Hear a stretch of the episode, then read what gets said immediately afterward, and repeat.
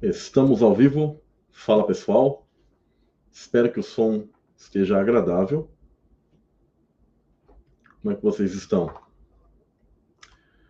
Bom, hoje, dia 31 de dezembro de 2021, ano gregoriano, né? Calendário gregoriano. Muitos comemoram a passagem de ano novo. Eu não faço questão de comemorar esse tipo de data, mas aproveito sim esses momentos que a gente fica mais tranquilo, geralmente, né? Dependendo do tipo de trabalho que as pessoas têm. E não vejo um problema as pessoas passarem com a família, desejarem algo bom para as pessoas, né? Então, imagino que a maioria das pessoas estão aí uh, sossegadas, tranquilas nesse momento, uh, aguardando aí esse tipo de passagem de ano, de evento e etc, né? Mas como eu disse, eu não, não ligo muito para isso. Apenas aproveito para ficar tranquilo.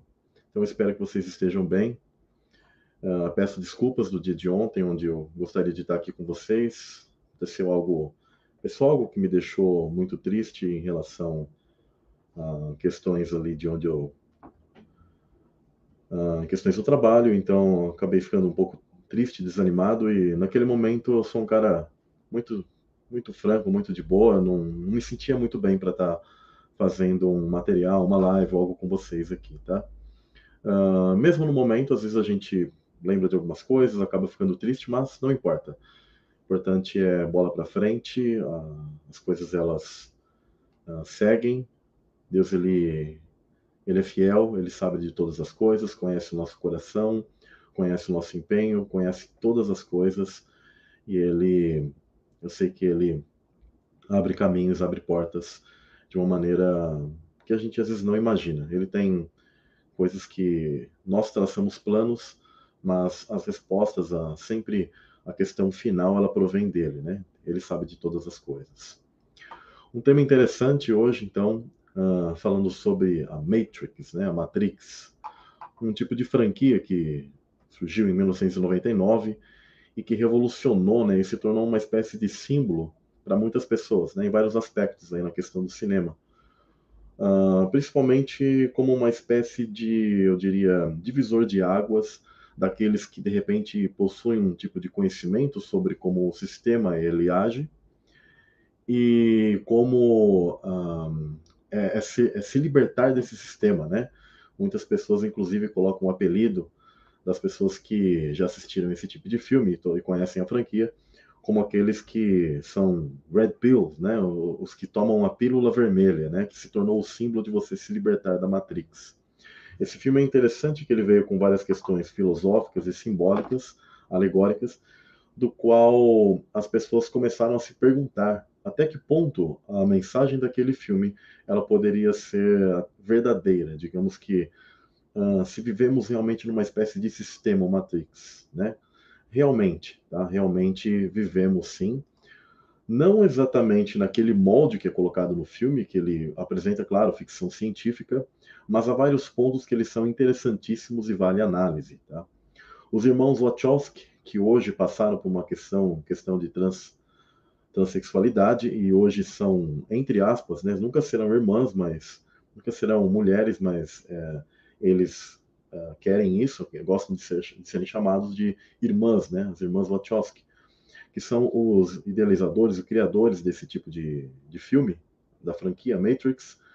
Eles beberam de muitas fontes, tá? É, é interessante que eles, com certeza, eles tiveram a, eu diria assim, o conhecimento tanto de escolas de mistérios, questões religiosas, onde o catolicismo, o cristianismo, o protestantismo também está ali ligado a partes da, dentro da mitologia Matrix, né?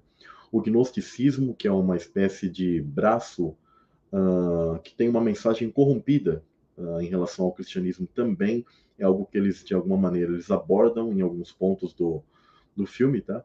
Algumas coisas sobre o budismo também é colocado, o hinduísmo, mas principalmente eles focam naquilo que seria uh, a mensagem cristã, de uma certa maneira. Você percebe que é a que está mais presente na, na questão geral daquilo que o, o, o filme Matrix e as suas mensagens subliminares elas apresentam, tá? Então eles focam realmente, principalmente na, nessa questão, por quê? Porque ali está a verdade, né? A mensagem central uh, está baseada no personagem chamado Neo, onde ele, na suposta vida, que, que seria a Matrix, ele é chamado de Thomas Anderson, né? Thomas tem a ver com Tomé, ou seja, aquele que o personagem famoso na Bíblia, né, que ele tem dificuldade em crer, ele precisa ver para crer, tem muito a ver uh, dentro do que o Neil ele é um cara que ele precisa ver para crer, né, ele, ele tem pouca fé, ele desenvolve pouca fé, mas ao longo do, do filme ele vai desenvolvendo esse tipo de, de, de crença de que ele sim é um escolhido. Esse escolhido, essa questão de o, o eleito, o escolhido, ela está muito ligada àquilo que nós chamamos de Messias, tá? a, a figura de Cristo. Neo e a maioria dos personagens do filme Matrix, eles são personagens ambíguos. Eles têm uma espécie de uma mensagem duplicada. Uh, eles são personagens que supostamente são do bem, só que você consegue também enxergar uh, personagens do mal em alguns determinados momentos do filme, ou uh, o filme ele faz esse tipo de troca, né? Então o Neo ele é realmente uma figura de Cristo dentro da, da franquia. E ele, muitas vezes, ele também é uma espécie de Cristo profano, o anti-Messias. Então você consegue perceber isso em alguns momentos onde eles fazem esse tipo de troca esse tipo de, de análise. Da mesma maneira que aqueles que são os inimigos, o sistema da Matrix, que na verdade é controlado por máquinas, onde os humanos eles tiveram uma guerra com as máquinas e as máquinas tomaram um tipo de consciência daquilo que eles chamam de inteligência artificial, a ponto de usarem os humanos e aprisionarem os humanos, e aprisionarem é, eles, inclusive, em casulos, a ponto de cultivar humanos como se fosse uma grande horta. Literalmente, é uma coisa, uh, assim, até bizarra e interessante a, a, forma que eles colocam, onde eles ficam aprisionados em cápsulas e a mente dessas pessoas vive um tipo de realidade, ela vai crescendo, vai como pequenos úteros, sabe? uma, uma, grande, uma grande quantidade de úteros, né? E por isso que o nome Matrix, né, vem da palavra matriz, da, da palavra mater, né, em latim, tem tudo a ver com útero. Porque o grande útero, né, a pessoa ela nasce nesse mundo e ela na verdade estaria aprisionada numa espécie de realidade. Eu fiz a pergunta, inclusive, afinal, estamos ou não numa matrix, né, numa matrix, nessa matriz? Realmente estamos, pessoal. Nós ah, quando analisamos de um sentido espiritual e daquilo que Deus ele tem para nós, você nasce do útero da tua mãe, da junção da energia masculina e feminina, e você começa a viver um tipo de realidade onde, inclusive, eu abordo neste canal aquilo que seria para a existência do nosso espírito, do nosso ser, onde nós realmente não temos toda a lembrança, exatamente como Paulo ele diz, que hoje vemos por espelho em enigma, e um dia nós conheceremos uh, também como nós hoje somos conhecidos. Nós não temos todo esse conhecimento. Isso só será alcançado quando estivermos na glória.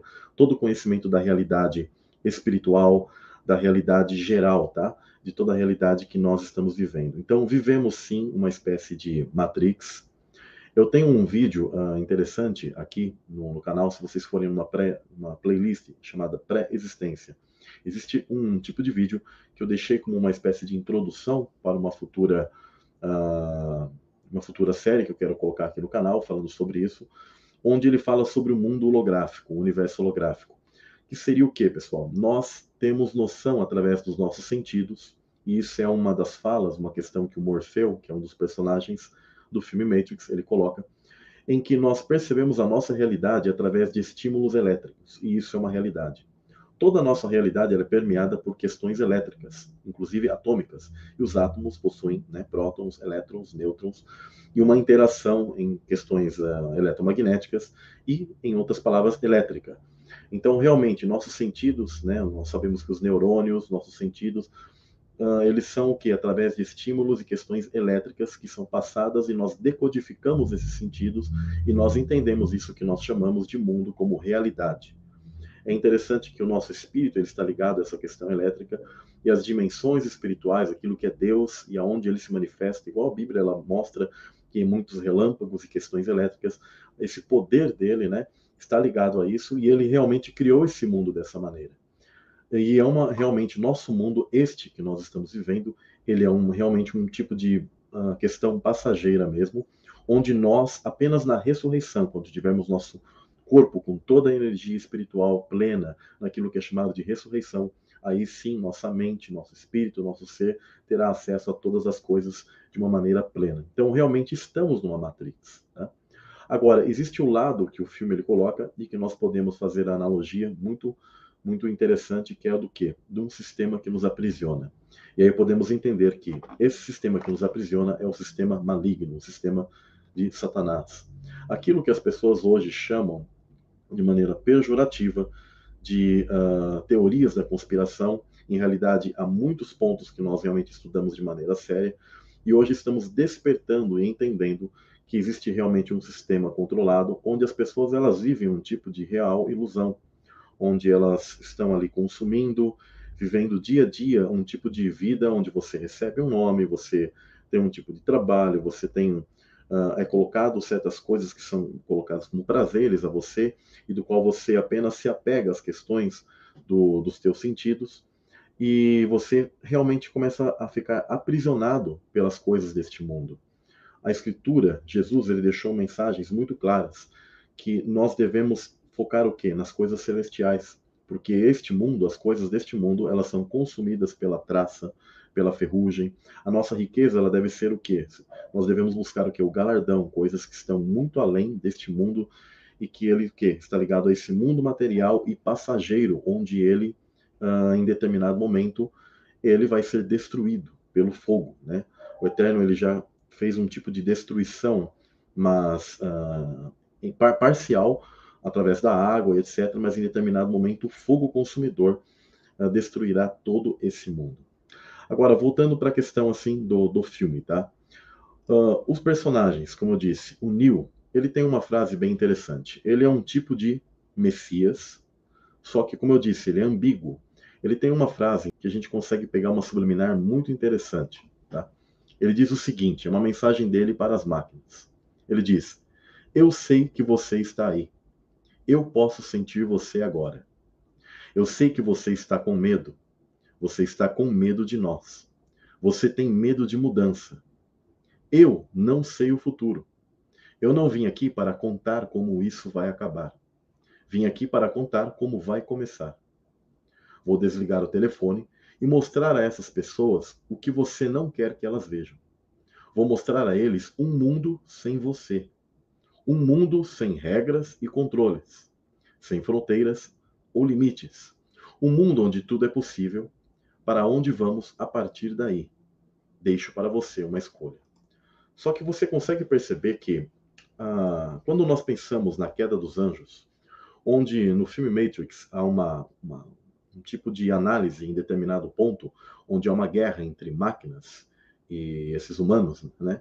Você consegue fazer um tipo de analogia com a questão da guerra dos anjos, uma, uma guerra celestial, e aí as máquinas aprisionam os humanos, ok? Elas começam a se aproveitar da, desses humanos presos e aproveitar da energia elétrica que estes uh, produzem, mesmo que seja uma energia pequena. Então, os homens se tornam como baterias para eles. Só que o tipo de mensagem aqui que o Neil você consegue, é, ele, ele coloca, você consegue perceber ele falando como uma entidade falando no lado contrário. Por quê? Porque quando você analisa a Guerra dos Anjos, você percebe que Deus ele possui algo que é chamado de lei, a Torá, o mandamento, um tipo de regra ou uh, limites, mas esses limites eles são de um Deus chato, um Deus mau, que ele fala assim, ó, oh, vocês não podem fazer isso, isso e aquilo. Não. Porque na verdade Deus ele é um ser de ordem. E você percebe que o caos, o maligno, ele é o Deus o quê? Do caos que provoca a desordem, por isso que um dos lemas da maçonaria e das escolas de mistério é ordem pelo caos. Ou seja, eles não querem a ordem de Deus. Então, quando você percebe que o Neil ele faz uma espécie de chamado para todos e propõe um tipo de escolha. Só que ele fala sobre um mundo sem regras e controles, sem fronteiras ou limites. E ele, em um determinado momento, ele fala: Vou mostrar a eles um mundo sem você. Sem você quem? Sem Deus. Tá? Então você consegue perceber que ele ele está querendo propor um tipo de mudança e você percebe, ele fala, você está com medo de nós, né? Você consegue perceber que ele tem uma mensagem ambígua. Né? O quarto onde o Neil ele ficava no filme era o quarto 101, onde quando você analisa aquela o, o livro 1984 de George Orwell, existia um quarto chamado 101 onde haviam uh, torturas feitas. e o quarto do Nil é o, é o número 101. Né? Qual seria o tipo de análise? Por que, que ele viria um Messias que viria de um quarto de tortura? Né? Estranho, né, você pensar isso. Também, em determinado momento no filme, o, o número acaba não aparecendo 101, mas aparece apenas o número 1, né? porque é uma, um, tipo um anagrama para o nome dele, que Nil são as letras da palavra one em inglês, né? que é um, ou escolhido, por isso que ele é chamado The One no filme várias vezes, ou escolhido, ou único. Né? Então você consegue fazer esse tipo de análise. Então ele, é, eu vou colocar aqui, claro, para a maioria das pessoas eu creio que já assistiram toda a trilogia e tem um novo filme que depois eu vou deixar mais para o final da live para quem não quer spoiler é, desse filme, mas é importante que vocês assistam todos a, esses filmes, inclusive um tipo de mensagem que eu percebi nesse, nesse último filme, tá? Que eu vou estar colocando mais ao fim. Então você consegue perceber essa questão do Neil, né, como um personagem que ele reflete completamente o Messias. E depois eu vou estar passando algumas partes aqui. Eu não sei se o YouTube ele vai permitir passar uh, todos esses uh, trechos que eu tenho que eu acabei separando aqui, são algumas conversas, né, de, da, dos personagens. Vou agora focar rapidamente num outro personagem importante, muito importante da série, né, Matrix, é a Trinity, né, ou em outras palavras, Trindade. Como vocês bem sabem, eu já abordo um pouco desse tema aqui na, no canal, mas de uma forma completamente diferente da que o sistema ele te coloca. Né? Quando você pensa em trindade, o pessoal lembra daquela questão de Pai, Filho e Espírito Santo. Há uma galera hoje que ela tem despertado em relação ao sistema religioso não te dar toda a verdade. Então, muitos entendem que ah, aquilo que é chamado de trindade seria um tipo de ah, corrupção da mensagem bíblica, daquilo que é falado de um Deus, um só Deus, né? Existe aquele uh, fala Israel, né? Deus é um, né? Ou seja, é usado o termo errad, que significa unidade, um. Agora, o que significa esse um, essa unidade? Que, que, que seria sentido? Apenas uma questão de que Deus ele está dizendo que ele é um e não existe ninguém que pode estar em conjunto, em unidade com ele, em união com ele? Não. Esse é o grande ponto, né? O monoteísmo, a, a visão judaica, eles colocaram como se fosse Deus se isolando tá? de, todo, de toda a sua criação, dos seus filhos, etc., e dizendo ele é um, como no sentido, digamos, completamente, eu não vou dizer egoísta, né, mas completamente isolado. E, na verdade, o termo errado, ele significa união, tá? Ele é unido, e isso é o que Deus ele sempre quis com todos os seus filhos, com, com sua criação. Por quê? porque todos somos uma grande família. Esse mesmo termo, ele é usado errado para quando Adão e Eva se unem e eles se tornam uma só carne. O um lá é usado esse errado, tá? Como união. Nós sabemos que eles são Adão, ele tem sua, eu diria assim, sua característica específica como ser, Eva como específica como ser, então a mesma coisa. Jesus ele falou muito sobre essa mesma, esse mesmo termo e sobre essa mesma questão quando ele veio aqui, de nós sermos um com Deus. Ele falou: Eu e o Pai somos um. Onde uns, tristemente, até ficam falando que ali significava que ele estava dizendo que ele e o Pai eram o mesmo ser. Não, gente, apenas em termos de união. Então, quando nós conseguimos entender toda essa questão, tá? conseguimos entender o que seria a verdadeira trindade. Uh, na verdade, trindade é um termo que eles criaram, mas o que seria esse padrão? Quando pegamos as culturas, você vai ver uma figura de um pai, uma mãe e um filho. E é interessante que a figura de Trinity, que significa trindade, eles escolheram uma mulher. Por quê? Porque eles sabiam que essa figura ali dentro do, desse papel de família é justamente o que você, mãe, tem na sua família. Você, pai de família, você representa Deus, o pai. Você, mulher, mãe, você representa justamente a figura que seria esse aspecto, essa parte feminina, essa parte materna dentro da família divina, que tem, essa, que tem justamente a parte criativa e que gera, que é justamente o que? O Espírito Santo. Nós chamamos de Espírito Santo. No nosso idioma ele é masculino, mas os idiomas originais, onde a escritura ela foi feita, como o hebraico e o aramaico, ele é feminino. No grego ele tomou um sentido neutro, e aí para o latim o negócio ficou masculino, e aí isso daí foi esquecido para sempre, e as pessoas nem imaginam que realmente, assim como Jesus ele tem um pai, ele tem essa figura materna ligado ao Espírito Santo, tá? Então, Trinity é uma das personagens que está ligada a isso, e muitas vezes no filme ela vai representar, assim como Neil, como um Messias que vem salvar a noiva, né? Que Jesus ele vem o quê? Salvar a noiva. Por quê? Porque nós somos a habitação do Espírito Santo, do Espírito de Deus. Por isso que aí a analogia total de nós como um corpo é colocado como algo feminino, né? Algo mais frágil. Então nós somos o quê? Esse do qual o Espírito Santo habita. Então por isso que é colocada a figura de uma de uma donzela, de uma noiva que é salva pelo Messias. Então Trinity ela além de apontar para essa questão do Espírito Santo, o feminino, ela também aponta como essa igreja que está o quê? A ser salva pelo, pelo Messias aí, que seria o Neo. Só que, como todos os personagens de Matrix, ela também tem um sentido ambíguo. E Satanás, ele possuía uma esposa. Tá? Isso é algo que as pessoas pouco sabem, né? Mas quando você faz um estudo profundo, existe uma figura muito poderosa que uh, os, os hebreus a conheciam por Lilith, uh, os babilônios por Semiramis. Uh, e a Bíblia ela também define essa, essa figura como aquela prostituta, mãe das abominações. É por isso que é usada uma figura feminina, não à toa. Então, há uma figura que ela faz esse papel contrário da Ruach HaKodesh, ou seja, do Espírito Santo, e age no mundo espiritual. E dentro da mitologia cananita, é ela que iria descer ao submundo e trazer de volta a Satanás, a Baal. Olha que interessante. Ou seja, Satanás hoje ele está amarrado. E ele tem a esperança de, no final dos tempos, na, na guerra do Armagedon, ele sabe que Deus mesmo abrirá a chave do abismo e ele será trazido de volta. Então aí tem a questão dessa figura dos anticristos, onde sempre eles ah, exaltavam um tipo de mãe, de mãe profana, que trazia esses personagens ao longo da história para o mundo. Né? Então, esse tipo de entidade os hebreus chamavam de Lilith, e vale ressaltar o seguinte: Lilith, primeira mulher de Adão? Não, isso é uma porcaria que inventaram, uma piada, uma coisa uh, dos, do, que não faz muitos séculos, tá? Um pessoal que pegou e inventou esse tipo de ideia. Você não verá essa questão de Lilith em nenhum apócrifo, em nenhum entendimento hebraico antes de Cristo, e você só vai ver isso uh, um pouco depois tá? da, da Idade Média, tá? Lá mais ou menos na Idade Média, onde aí os caras criaram um tipo de ideia onde essa entidade poderia ter sido uma espécie de esposa de Adão, alguma coisa. Não, não tem nada a ver.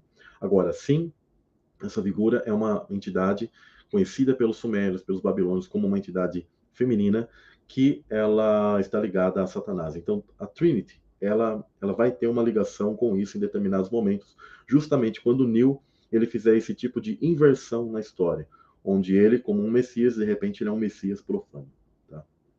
Outra figura muito importante é a figura que faz um papel de aquele que inicia o Neo, para que ele acorde, né? É o Morpheus, né? O Morpheus, onde o nome dele de, é, deriva de um vocábulo grego que significa uh, forma, dar forma, aquilo que toma forma, que teria uma habilidade de assumir qualquer forma. Ele era entendido também como uma espécie de uh, deus do, dos sonhos, tá? dentro dessas mitologias. Então, é isso o sentido. Ele é uma entidade, em outras palavras, né?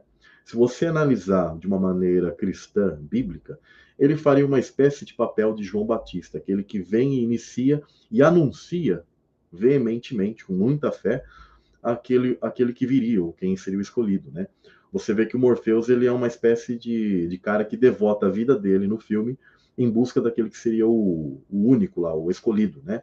Aquele ser humano destinado a pôr fim à guerra das máquinas, ou seja, essa guerra, digamos, espiritual, se nós fazemos essa analogia. Então, Morfeu é um tipo de figura espiritual para os caras ali da, que, inclusive, olha que interessante, a cidade do, do, do, dos humanos que resta, que continua existindo, mesmo nessa guerra das máquinas, os humanos que são despertos é chamado de Sião, em inglês, né? Eles chamam de Zion, né? Então, ele era considerado uma espécie de figura uh, espiritual, do qual muitos acreditavam nele e outros não. Outros tinham raiva, né? Como, por exemplo, tinha um comandante lá da Força de Defesa de Sião que tinha raiva da ideia, da fé dele, né? Que é o mesmo que acontece no nosso sistema. Tem pessoas que têm raiva da nossa fé, da volta do, do Messias, daquilo que nós proclamamos, que nós colocamos aqui na, Uh, para vocês, por exemplo, nos canais, né? Eu coloco aqui no canal, a gente fala muito sobre temas espirituais tem pessoa que tem ódio. Os caras falam assim, cara, você acredita em Deus, você acredita na Bíblia, você acredita naquele homem invisível, você acredita nessas coisas. Tudo isso não passa de, de, de mentiras, etc., criadas pelos homens para supostamente amortecer a ignorância deles. Eu falo, não, eu tenho essa fé, eu sei, eu sinto isso, tive minhas experiências pessoais. Muitas vezes essas pessoas nem possuem um tipo de experiência tão profunda porque elas não não se abrem mesmo para que Deus ele venha mostrar, né?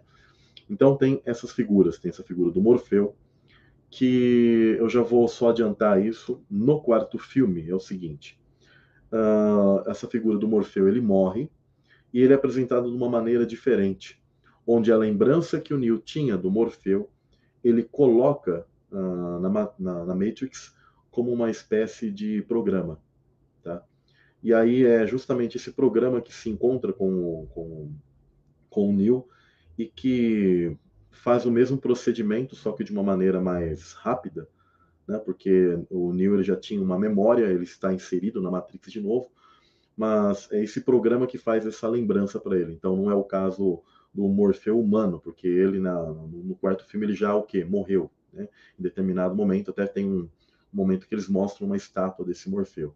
Então aquele Morfeu do quarto filme ele é apenas um programa que resume tudo que o Morfeu foi na lembrança para o Neo. Tá?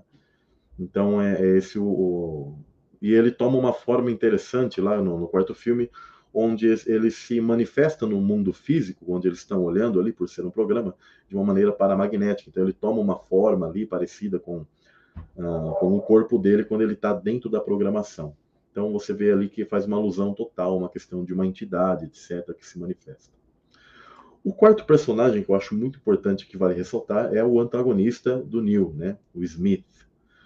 Algo interessante que o nome do Smith, o agente Smith, onde existem agentes que seriam uma espécie de guardiães da, da, da máquina, da Matrix, onde eles observam aqueles que despertam e eles combatem a estes. Seria um, um grande exemplo daquilo que nós conhecemos por anjos, né, mais anjos caídos, como demônios que supervisionam o sistema e ficam uh, combatendo contra uh, aqueles que são os despertos. Esses despertos, em outras palavras, seriam como você e eu quando nos convertemos e temos a noção e acordamos para o mundo e, e, que nós uh, começamos a entender como funcionam as coisas, né? Então esses caras eles combatem. Mas existia aquele que era o mais forte entre eles, chamado Smith, que a tradução poderia ser o ferreiro, tá? Porque Uh, Smith, em inglês, tem a ver com a questão de ferro, do ferreiro. E que seria esse o ferreiro? Inclusive, a placa do, do carro do agente Smith, ela tem um código que significa a passagem de Isaías 54, 16, que é o versículo que diz o seguinte: Veja, fui eu quem criou o ferreiro, que sopra as brasas até darem chama e forja uma arma própria para seu fim. Eu, Fui eu quem criou o destruidor para gerar o caos. Olha que interessante. Esse verso, ele fala sobre um juízo que Deus ele coloca sobre Israel. Em outras palavras, é ele quem permite que essas entidades que são malignas, no caso Satanás, os demônios, toda a semente do mal, as pessoas às vezes não entendem por que Satanás está vivo até hoje. Tá? Porque nós estamos passando por um, por um tempo de escolha. Para que essa escolha seja manifesta, é necessário que este mal ainda esteja ativo. Deus só eliminará esse mal no fim, quando todos tiverem e traçarem a sua escolha. É por isso que Satanás ainda está vivo. E é por isso que Satanás ainda existe. Por isso que a semente maligna ainda anda na história. Né? Eu trato aqui no canal sobre essa semente, sobre essa descendência maligna, tanto dos demônios atuarem de maneira interdimensional, como também literalmente no mundo físico, mas não só com possessão. Eles nasceram de um tipo de linhagem. Aliás, o filme Matrix ele sabe disso. Então, é, este representa, né? O próprio Smith ele tem esse nome porque ele representa esses, esses ferreiros, né? Quem são esses, inclusive, dentro da mensagem bíblica, quando nós analisamos? É justamente a semente de Caim, porque a semente de Caim já é uma semente maligna. Você vê aquilo que é mencionado como o primeiro que manipula essas questões de ferro e de armas, tá? É chamado é, Tubal Caim. E quando você analisa o livro de Enoque, por exemplo, que fala que anjos vieram aqui e deram conhecimento e sabedoria aos homens para eles forjarem armas, etc., você percebe, ou seja, esses anjos ensinaram a semente de Caim, que já era caída e má, a, a forjarem esse tipo de, de conhecimento.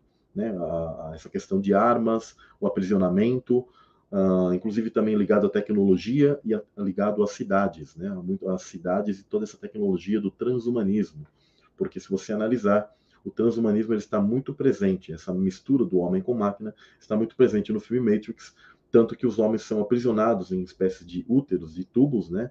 onde eles vivem ali dentro de uma espécie de útero artificial com um líquido amniótico. Então, a questão do Smith, esse agente Smith, ele simboliza essa espécie de antagonista ou anticristo que vai combater o Neo. Tá?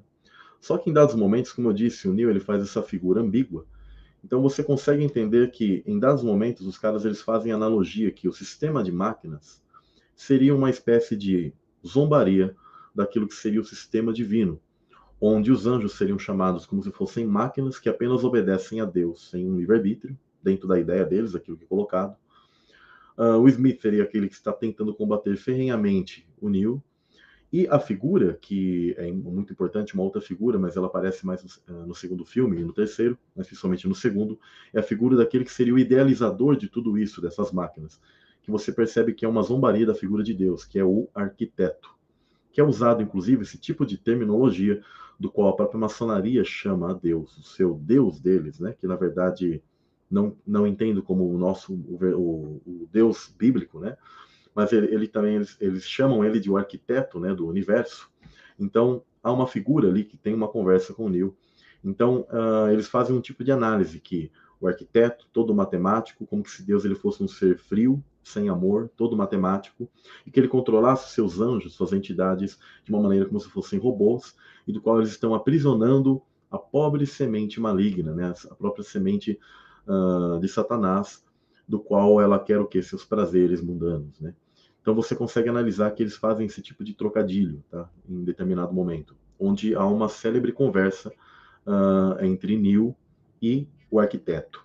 Eu estou um pouco temeroso de colocar parte dessas passagens aqui uh, do filme, que de repente os caras podem fazer com que a live caia. Tá? Eu vou tentar colocar e compartilhar algo pra, com vocês, que é o trecho do Morpheus explicando pelo menos o início do que seria Matrix, é uma conversa célebre. Eu vou tentar deixar rolar um pouco aqui, para ver se, uh, se, se, se o, o YouTube aqui ele permite, tá? E depois eu vou continuar a explicação das questões aqui para vocês. Então, vou compartilhar aqui a tela.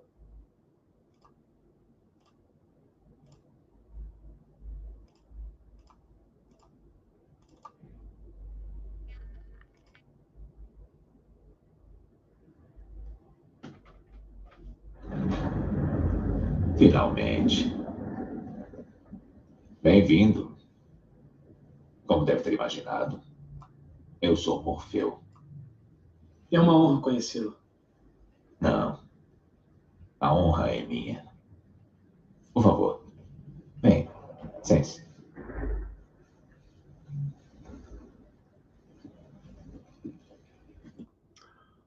Uh, algo a salientar, pessoal, no filme Matrix, né, quando eles estão aqui posicionados e sentados tal, o Morfeu ele faz vários tipos de sinais com a mão. Tá?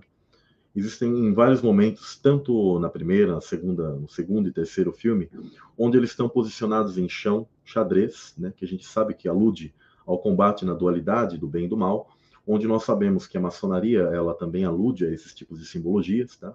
Então é colocado ah, em determinado momento para ele a pílula vermelha e azul, tá?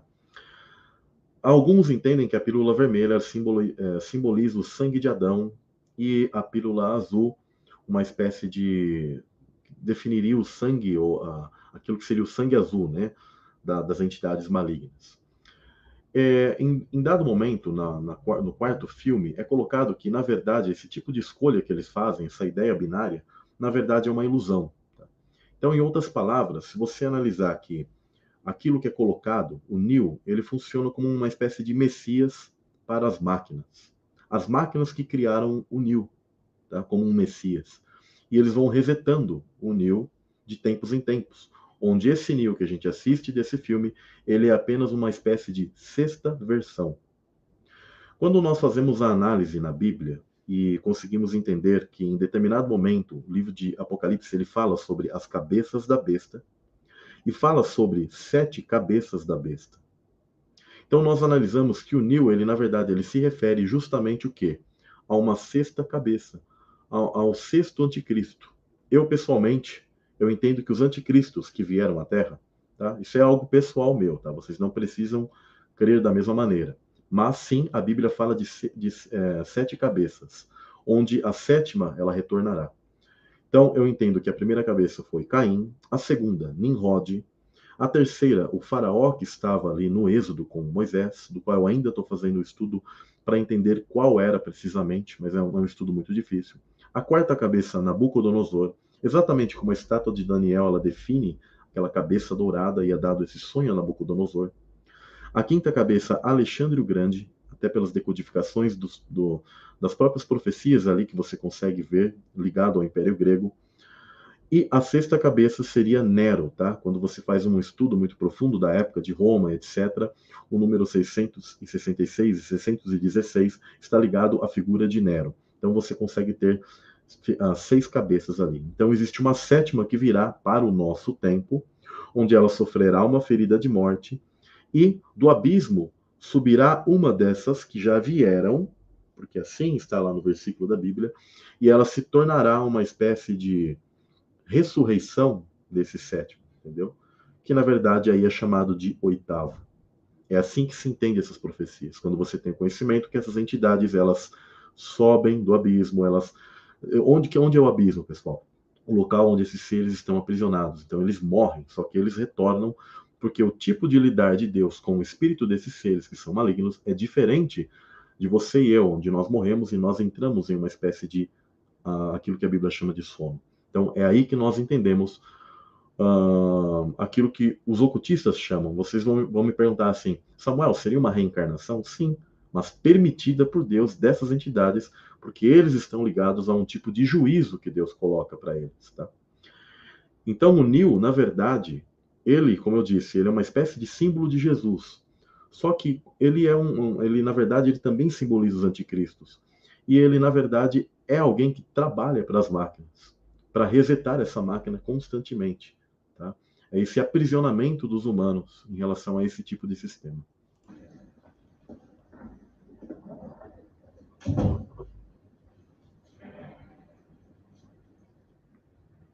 Eu imagino. E devo estar se sentindo um pouco como Alice. Escorregado pela toca do coelho. Hum? É, eu acho que sim. Vejo isso em seus olhos. Você é um homem que aceita o que vê, porque pensa estar sonhando. Ironicamente, não está muito longe da verdade. Você acredita em destino, Neil? Não. Por que não? Porque eu não gosto da ideia de não poder controlar a minha vida. Eu sei exatamente o que quer dizer. Outro ponto interessante, pessoal, que uh, toda a quadrilogia, né, tanto a trilogia como o último filme, eles abordam muito o aspecto em que uh, eles ficam colocando se as pessoas elas possuem um destino ou se elas têm livre-arbítrio. E esse destino no sentido daquilo que, igual o calvinismo coloca, se você é um ser programado. E aí eu falo, pessoal, vocês são programados? Não. O que, que seria o entendimento da escritura quando ela fala sobre destino? na verdade seria missão. Aquilo que Deus ele criou, formou você para fazer, tá? Aquilo que você está apto e tem um dom que Deus ele deu natural para que você faça. Então, isso seria destino e o sentido do, do, da sua existência. Agora, o interessante é que uh, o calvinismo e esses outros tipos de entendimentos, eles colocam como que você está aprisionado nisso, e você nem pode mudar ou sair disso. Agora, é interessante que Deus ele coloca a opção que se você quer seguir aquilo que ele te fez, aquilo que ele tem como propósito para a sua vida, se você quer seguir esse propósito. Aí está a diferença. Deus não é um ser tirano e não obriga ninguém a servi-lo. E isso é interessante. E aí que a gente tem essa, esse paradoxo, mas em realidade nós temos sim essa escolha, esse, que eu chamo de livre-arbítrio nesse sentido, arbítrio de arbitrariedade, de você poder escolher, julgar e escolher algo, é isso que Deus ele te permite. Por quê? Porque ele quer que você o ame de maneira genuína. Tá? Agora, aqueles que são do maligno, igual eu fiz a leitura do, do verso de Isaías, tanto o diabo como as entidades malignas hoje, qual seria a função delas dentro agora do mundo, do nosso universo, de tudo, após o mal ter sido manifesto? A função delas é indiretamente serem aqueles que serão como uma espécie de coador de filtro daqueles que ainda querem a Deus ou não. Porque, querendo ou não, mesmo que as pessoas não, ah, não creiam nisso, Nós só nascemos neste mundo porque Deus está, uh, de, uma, de certa maneira, querendo que você escolha sim ou não. E que você mostre quem é você, qual é o teu caráter. Por isso que Adão e Eva já foram colocados numa espécie de sistema onde eles já mostravam qual era o caráter deles. Do contrário, seríamos apenas seres mecânicos uh, que não teríamos nenhum tipo de interação, tá? E não é isso que Deus ele fez. Ele fez já todos os seres e já testando a cada um de nós. Por quê? Porque é uma questão já ligada à queda dos anjos. Então Deus ele quer que isso, que esse conflito cósmico termine. Então, atualmente, Satanás ele só existe, a semente do mal só existe no mundo e etc. por causa disso, para que, ah, de certa maneira, nós venhamos traçar essa escolha. Mas é interessante o diálogo que é colocado entre Morpheus, entre o Neo, principalmente esse primeiro diálogo, porque faz a pessoa ela uh, argumentar dentro de si o que seria esse destino. Então, existe um destino de Deus para nós? Sim, no sentido de aquilo que ele fez você, como uh, aquilo que ele deixou como uma missão, aquilo que ele quer de você, né? Uma pessoa do qual ele deu dom, por exemplo, para cantar, ok, ele quer então que você cante para ele. Agora, alguém que ele não deu dom, por exemplo, para, para cantar, ele quer que essa pessoa cante para ele, né? ela, ela, ou para todos, que ela faça isso como centro da, daquilo que ele determinou para ela. Não, se ele não deu para aquela, ele quer que a outra pessoa faça isso. Já esta ele deu outro tipo de dom, e quando as pessoas elas invertem esses papéis, é o que causa o caos, o, a, a desorganização, a desordem, e é isso que, uh, com certeza, foi ocorrendo no mundo angelical, onde os seres eles não quiseram aquilo, a ordem, aquilo que Deus ele propôs para cada um. Tá?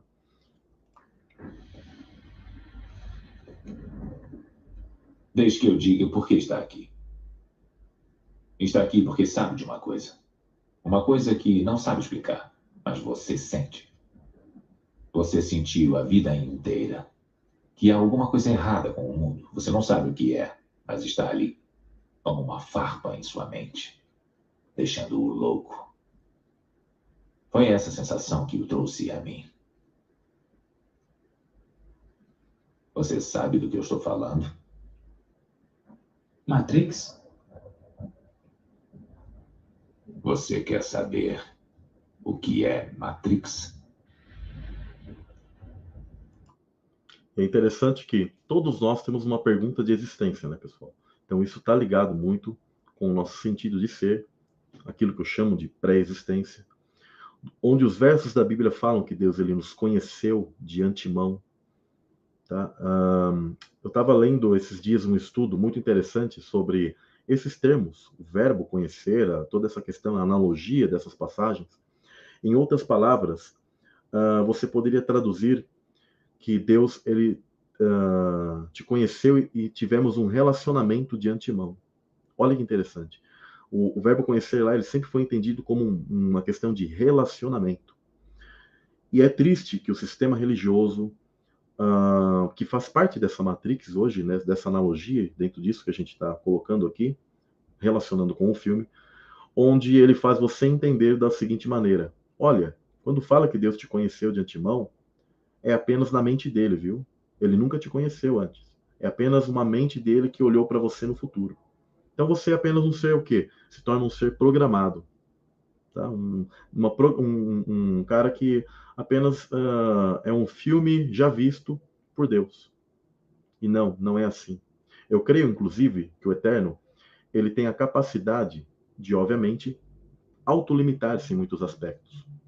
Quando Deus ele demonstra certo tipo de mudança de atitude em relação a alguma coisa, como por exemplo com Moisés, aconteceu isso, com a cidade de Nínive, com várias questões onde ele apresenta um tipo de mudança, é por quê, pessoal? Porque eu entendo que Deus ele se abstém de certas questões para poder permitir aos seres uma escolha genuína. Do contrário, Deus nem poderia interagir. Ele ficaria apenas vendo filmes repetidos e agindo com seres que uh, ele programaria esses seres para algo como seres robóticos. E o filme Matrix ele trata muito dessa questão, né, sobre o livre-arbítrio e o destino, como eu disse. Então, realmente, quando nós nos deparamos com a nossa vida, nós começamos a perceber que tem algo errado, tem algo mecânico, algo mecanizado dentro do nosso mundo. Só que o triste é que Geralmente o sistema faz a gente crer que foi Deus que mecanizou. E eles ainda usam atributos de Deus como onipotência, onisciência, onipresença, para fazer com que a gente caia nesse engano de que tudo está mecanizado por ele. Ah, como Deus é onipotente, você não pode fazer nada. Como Deus é onisciente, você não pode nem, nem escolher, você pode. Ele já sabia o que você escolhe, você é um coitado. Como ele é onipresente, ele está em tudo. Mas não, gente. Deus ele não está usando de sua onipotência nesse momento. Se ele usar toda a onipotência dele, nós nem existiríamos. Deus não usa sua onipresença a todo momento. Se ele quiser, ele pode estar em todos os lugares, mas ele não está no coração do ímpio. Ele não está no coração de Satanás, ele não é Satanás. Vocês estão entendendo? Da mesma maneira, a onisciência dele, ele pode conhecer as coisas, ele pode mostrar coisas do futuro, mas ele não mexe nas nossas escolhas nem atravessa essa questão. E ele, como um ser justo e perfeito e verdadeiro e bom, benéfico, ele respeita isso e nos deu a chance de demonstrarmos genuinamente se nós o amamos de verdade ou não. Esse é o grande sentido e o porquê o mal, inclusive, veio a existir no universo. Eu trato disso numa série chamada A Origem, aqui no canal. Então, isso é importante vocês entenderem. Matrix está em toda parte. Está à nossa volta. Mesmo agora, nesta sala aqui. Você a vê quando olha pela janela ou quando liga a televisão. Você a sente quando vai trabalhar, quando vai à igreja, quando paga seus impostos. É o mundo que acredita ser real para que não perceba a verdade. Que verdade? Que você é um escravo, Neil. Como todo mundo, você nasceu em cativeiro. Nasceu numa prisão que não pode ver, sentir ou tocar. Uma prisão para a sua mente. Aqui entra um pouco do pensamento uh, gnóstico, tá? O que acontece? O gnosticismo, ele entendia que todos nós chegamos aqui como escravos. Nós somos escravos do sistema maligno. Agora, a chance de vir aqui, entrar nesse mundo, encarnar, passar por um tipo de interação, na verdade é um privilégio. Tá? Por isso que a Escritura chama a cada um de nós de vasos de misericórdia. Demonstra a misericórdia que Deus tem por nós. Então, na verdade, é um privilégio termos a chance de existirmos e estarmos aqui trocando essa ideia hoje. Claro que daí, esses caras, eles colocam aquilo que é o gnosticismo. O gnosticismo entendia que o Deus do Velho Testamento, na verdade, seria o diabo e que ele criou o mundo, arquitetou o mundo como uma espécie de prisão. Eles até compreendiam que a figura de Cristo era como um Messias, um libertador, só que, na verdade, uh, eles relacionavam, inclusive, a figura do Messias como se fosse Satanás. Olha só. E que Satanás é o libertador que quer tirar você de uma espécie de sistema de ordens e leis que Deus ele colocou. Olha só como eles fazem a inversão do, do, do negócio. Então, essa questão ambígua, o filme Matrix ele coloca muito. Então você tem que saber separar. Tá? Nós somos sim escravos do sistema, mas não por nascermos. Uh, e isso é muito importante as pessoas compreenderem. Infelizmente, não se pode explicar o que é Matrix. É preciso que veja por si mesmo. Aqui é uma águia bicéfala, tá? Um símbolo, não sei se vocês percebem onde eu estou colocando o mouse. É um símbolo maçônico, tá? Da dualidade. Então, tem aqui uma pequena pirâmide. Né? Essa conversa aqui, ela é muito...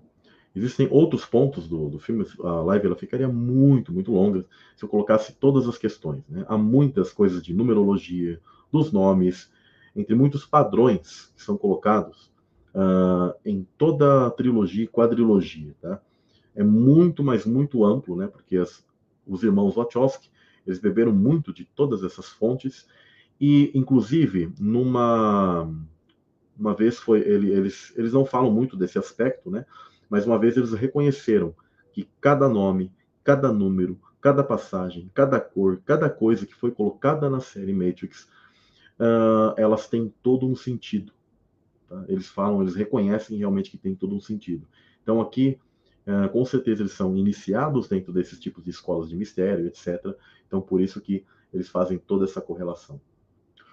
Outro tipo de parte que eu gostaria de ressaltar é essa conversa que é chamada de propósito, tá? Deixa eu ver se a live ela não caiu.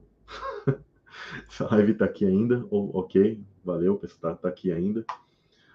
Então, outro, outro, outra parte interessante é a conversa do Smith no, uh, no, no, segundo filme, tá?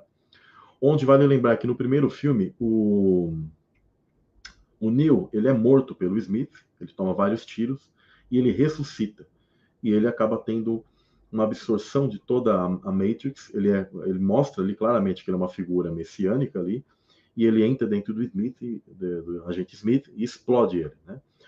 No segundo filme, esse Smith retorna e ele tem uma conversa com, com, com o Neil. Eu acho interessantíssima. Ela, para mim, ela é uma analogia de uma conversa do diabo com Jesus. Prestem bem atenção.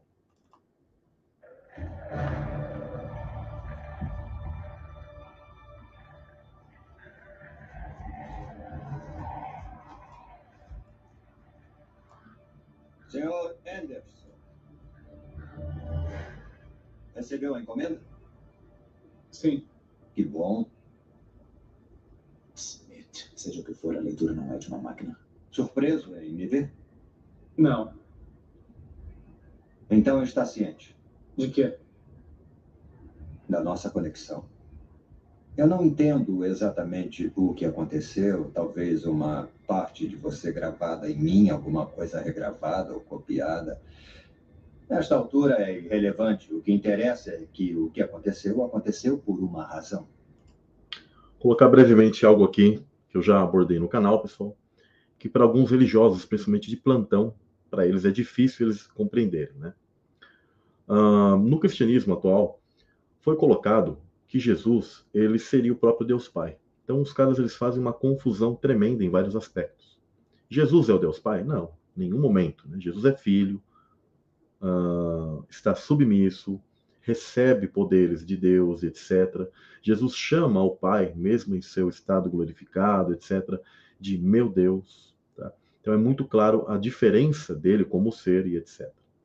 Agora, quando você tem esse tipo de compreensão, você percebe que a Escritura chama ao Messias de primogênito da criação. A que criação a Escritura ela se refere?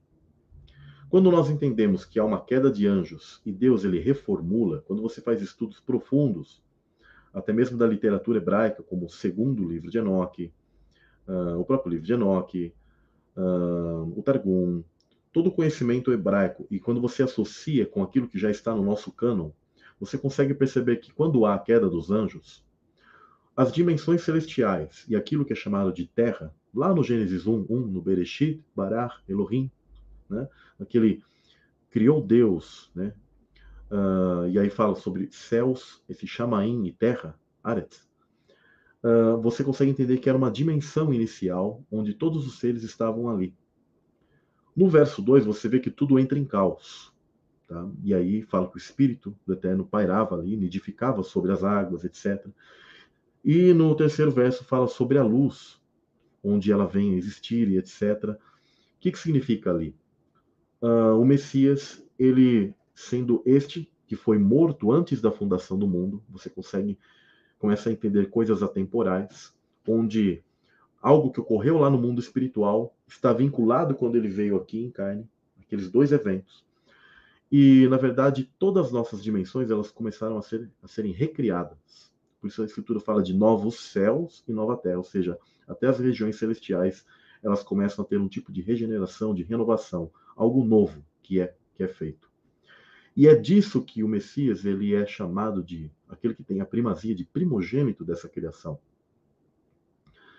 E quando você tem esse tipo de compreensão, você consegue entender que o padrão, aquele que liderava isso antigamente, na verdade, o reino dos anjos, etc., e era esse antigo querubim, esse antigo ungido, esse antigo escolhido, esse antigo Messias, você consegue compreender que é Satanás. Porque quando você faz estudos sobre os títulos que Satanás ainda é colocado no nosso cânon, na Bíblia, e os títulos que Jesus ele possui, você consegue ver paralelos e como se fosse uma espécie de paradoxo. Por isso que tem alguns loucos que até construíram um tipo de, de ideia uh, religiosa de que Jesus e Satanás são o mesmo por causa dos títulos que eles possuem. Só que em realidade ocorre que Jesus ele é aquele que é otorgado e dado em dobro aquilo que Satanás perdeu. Você consegue também analisar isso pelas, pela analogia bíblica dos primogênitos que foi colocado na Bíblia, onde você vê Caim e Abel, onde você vê Esaú, Jacó, onde você vê Ismael, Isaac, tá? e onde você sempre vê a figura de primogênito sendo má e de repente ela caindo e o segundo filho substituindo este e tendo uma honra no local, no lugar. A Bíblia, ela nunca joga dados aleatórios. Repito, a Bíblia nunca joga dados aleatórios. Todos os padrões que ela coloca são sombras do mundo espiritual, do passado, presente e futuro. Por mais que alguns venham a surtar, Satanás ele foi esse primeiro escolhido dentro do mundo angelical. Então você percebe que nessa conversa aqui que é colocada do Smith e o Neil, o Neil como essa espécie de Messias, o Smith como esse anti-Messias, você vê ali Satanás e Cristo conversando. E olha que interessante. E que razão é essa? Eu matei, Sr. Anderson. Eu vi o senhor morrer. Com uma certa satisfação, devo acrescentar. Então, uma coisa aconteceu. Uma coisa que eu sabia ser impossível, mas aconteceu de qualquer forma. O senhor me destruiu, Sr. Anderson. Depois, eu conheci as regras, sabia o que devia fazer mas eu não fiz. Eu não pude. Eu fui compelido a ficar, compelido a desobedecer. E agora estou aqui por sua causa, Sr. Anderson. Por sua causa, não sou mais um agente deste sistema. Por sua causa, eu mudei, estou desconectado. Sou um novo homem. Ele coloca que ele é um novo homem e tal, mas ou seja, Satanás ele foi desconectado de todo o sistema e hoje ele é o quê? Um ser caído que é seguido pelos seus anjos. O agente Smith aqui, né, nesse filme, inclusive, ele se duplica, ele tem vários ali que seguem ele, do qual ele vai contaminando e vão se tornando como ele. É interessante o tipo de analogia. Ele, como um vírus, ele vai contaminando toda, todo o sistema. Então, Jesus ele destruiu a Satanás. Você consegue perceber e entender isso. Eles são os dois antagonistas. Né? Claro que no momento quando Cristo está na cruz ele tem essa vitória de uma maneira muito macro, uh, é falado ali que Miguel, né, ele derruba a, a, Satanás, não porque Miguel e Jesus são o mesmo ser, tá? Tem gente que tem feito essa confusão aí, mas ocorre que Jesus estava na cruz naquele momento e no mundo espiritual também ele estava aqui dando sua vida. Então, uh, naquele momento, na a batalha que estava se desenrolando ali dentro do mundo espiritual, Miguel se tornou esse que estava como líder dos anjos e Deus deu poder ali, a ele para que ele uh, expulsasse a Satanás. Mas aquele que vai acabar com o inimigo, com o anticristo e com tudo, com o sopro de sua boca, será Jesus em sua volta, no retorno, onde todas as entidades do mundo atemporal elas estarão unidas ali numa batalha final. Tá? Por assim dizer, e como você também, aparentemente, sou livre. Meus parabéns. Obrigado. Mas Aqui eu já vou encerrar aqui, mas aí ele começa a se multiplicar e tal. Mas é interessante esse tipo de conversa. Da mesma analogia que eu fiz quando uh, falei sobre o filme Batman vs Superman, onde Superman ele, ele representaria a Jesus e Batman, uh, a Satanás ali, ele tendo um tipo de conversa. E é muito interessante esse tipo de, de analogia que eles colocam em filmes, né, para nós. Bom parar aqui a tela. Então, pessoal, a gente consegue fazer esse tipo de analogia dos personagens principais ali uh, da Matrix. Né? Existem outros personagens interessantes, como, por exemplo, o Chaveiro, que é mostrado no segundo filme. Uh, o, o, o, personagem do Chaveiro, ele é aquele que, em dado momento, ele Inclusive, ele é protegido lá por uma outra entidade maior que ele, lá, dentro de um programa maior que ele, chamado Merovingio, né? E ele aqui, ele abre portas, né? Interessante que entidades sempre guardam portas, né? Portais dentro do mundo espiritual, dentro do, daquilo que nós conhecemos pelos anjos. E aí, inclusive, tem uma uma analogia interessante, né? Onde o chaveiro, ele, ele guarda a porta para o, aquilo que é chamado na computação de mainframe, onde seria a parte onde Deus ele estaria, né? e, que aquilo ele, uh, só ficaria acessível por 314 segundos. Então tem toda uma, uma questão lá no momento do filme onde a energia ela cai a um tipo de apagão, que aquilo está ligado ao que? A eclipses. Os eclipses, pessoal, são apagões naturais dentro do nosso sistema, ligados a Sol e Lua. E naquele tempo, as entidades elas estão o quê? Uh, com os portais abertos. Tá? Isso é muito interessante. É uma espécie de reset do nosso sistema natural. Eu entendo que aquele 314 segundos ele faz uma alusão a Êxodo 3,14, onde o verdadeiro tetragrama, em, em, termos de maneira plena, sendo pronunciado, ele está ali, que seria em primeira pessoa, Aleph, Re, Yod, Re. Tá? Não que o Yod, Re, Vav, Re não seria. Tá? Aquilo é, um, é, um, é o tetragrama em terceira pessoa que nós mencionamos e, e nos uh, falamos em relação a Deus. Tá? Mas no Êxodo 3,14, é colocado aquilo em primeira pessoa, né? Que seria como dizer eu existo ou eu sou, em hebraico hayah, né? Então, uh, não é à toa. Esse 314 também, eu creio que tem algum tipo de relação com o pi, tá? Porque quando você faz a, questão do pi, ele é 3,14 e tem outros números ali. Então, com uma questão do, do nosso mundo fractal sendo demonstrado ali, o chaveiro ele possuía esse conhecimento. Tem uma outra entidade que ela guarda o oráculo. O oráculo, inclusive, é, é uma espécie de alusão, assim como o arquiteto alude a Deus, o oráculo faz uma espécie de alusão também a uma figura, como se fosse o Espírito Santo também, como uma mulher, aquela que tem a parte sentimental e que ela, ela entra ali em conflito com o arquiteto, dentro do arquiteto todo racional e matemático, ao oráculo toda sentimental, que entende supostamente o lado dos humanos.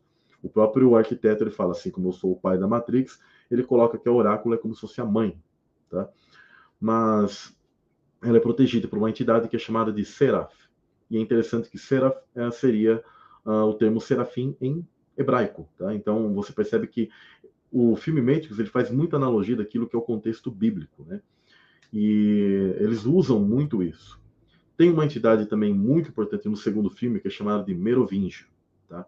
Ele é descrito pela Oráculo como se fosse o programa mais velho da Matrix, um dos mais velhos. Tá? Isso é interessante.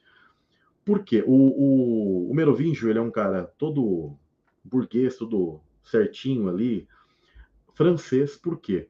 Porque é uma linhagem ligada, eu já falei aqui no canal, ligado, uh, ligado ao, aos chamados reis da França, tá?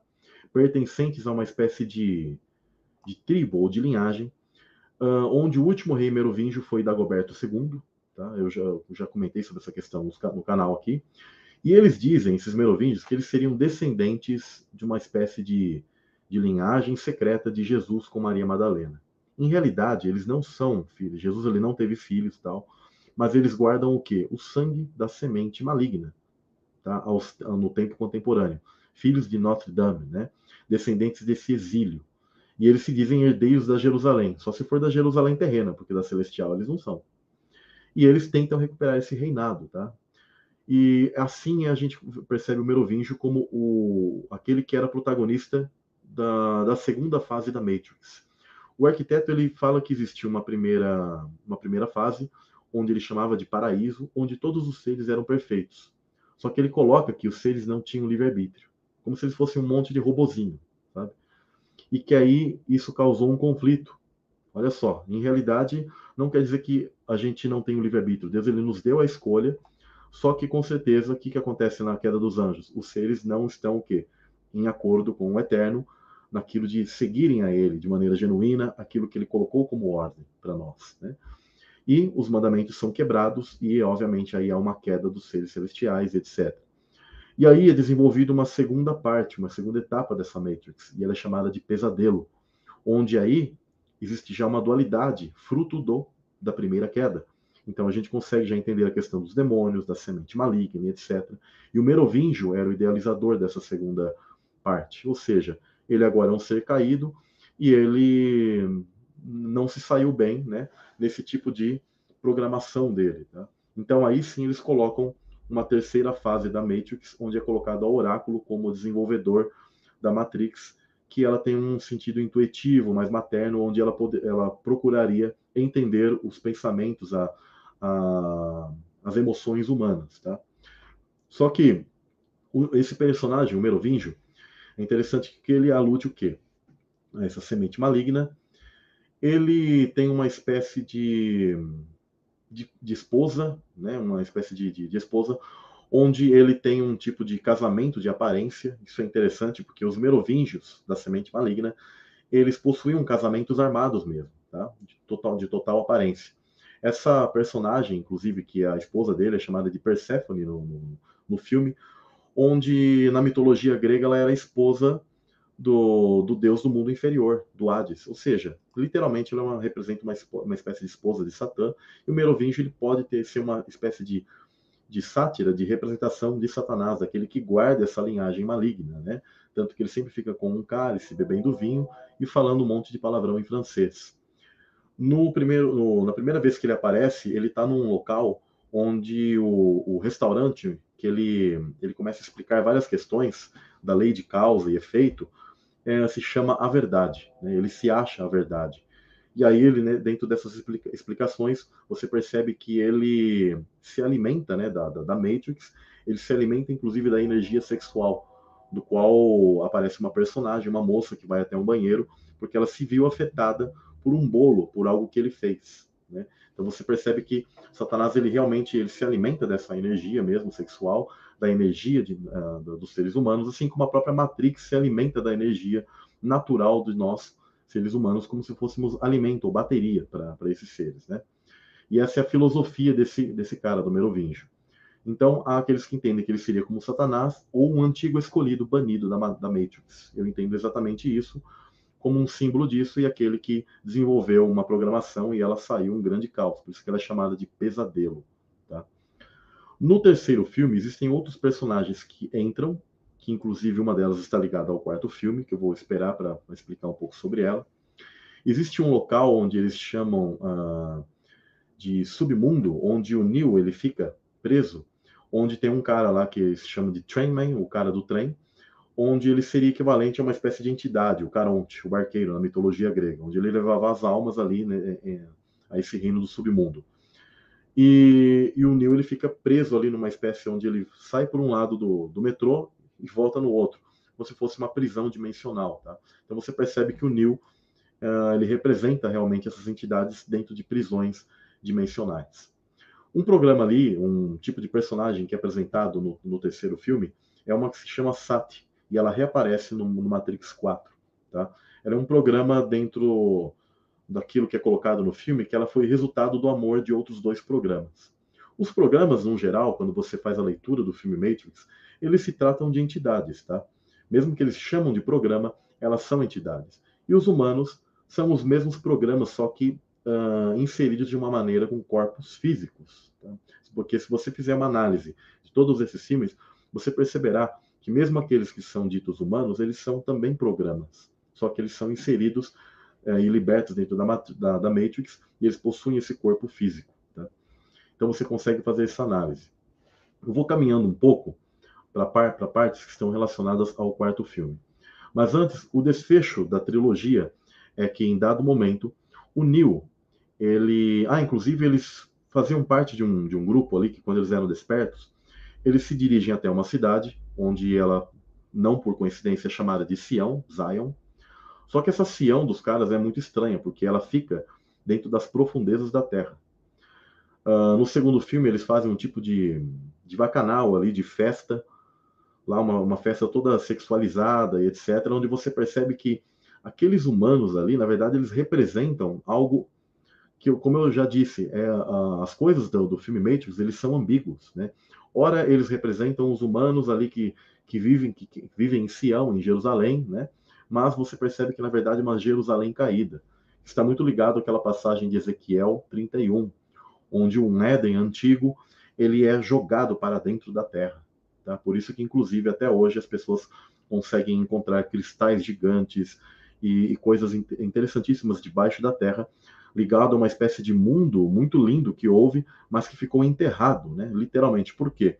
Porque esse é o antigo mundo dos anjos. Então você consegue fazer esse tipo de entendimento.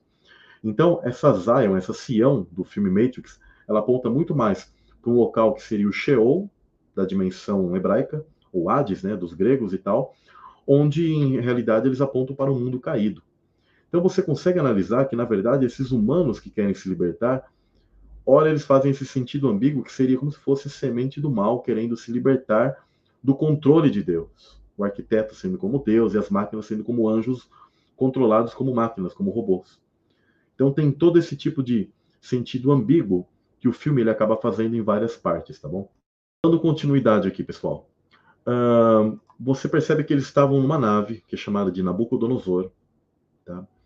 Inclusive tem uma passagem bíblica, deixa eu me lembrar que passagem bíblica que era. Ah, sim, no, na nave é mostrada o nome Nabucodonosor, que é o nome de um desses, dessas cabeças da besta, tá?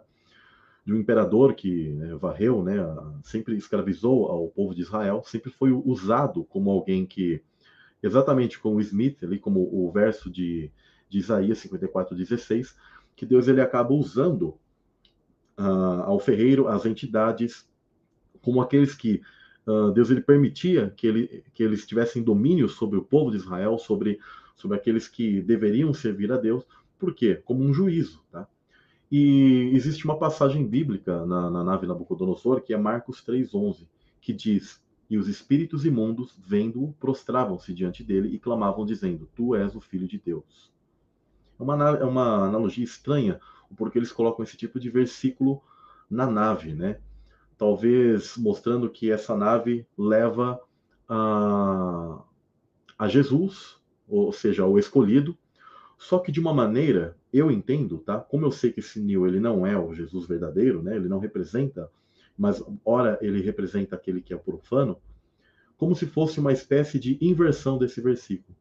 Como dizendo que esses espíritos imundos que clamavam dizendo tu és filho de Deus, como se eles estivessem falando para o anticristo. Estão entendendo? Uma análise contrária. Porque a nave Nabucodonosor que leva isso e tem esse versículo estranho entendeu? É interessante que quando o Neil ele se dirige no final do terceiro filme, quando ele vai encerrar, ele vai fazer uma espécie de pacto com a máquina, com uma espécie de Deus ex máquina, chamado ali, inclusive, dentro do, da mitologia uh, Matrix, onde Deus ex máquina seria o Deus saído da máquina. Vem um rosto ali que se forma e ele conversa. E, é de, e ele é feito um pacto para que ele se livre do Smith, o agente Smith, que ele age como um vírus, ele vai contaminar todo todo o sistema. E é interessante que é feito um tipo de troca. E a nave do qual ele, ele, ele pega para chegar até esse local, ele vai junto com a Trinity, uh, se chama Logos, que seria o termo uh, em grego para verbo. Ou seja, o Logos que, que leva o Messias, o Messias ligado a esse ser que está se dirigindo a um local e ele é um Messias. Né? Então você percebe que tem realmente toda essa analogia com o Neil. E aí ele vai e vence o Smith e ele, inclusive, liberta, ele, ele consegue esse tipo de trégua entre humanos sendo escravizados por máquinas.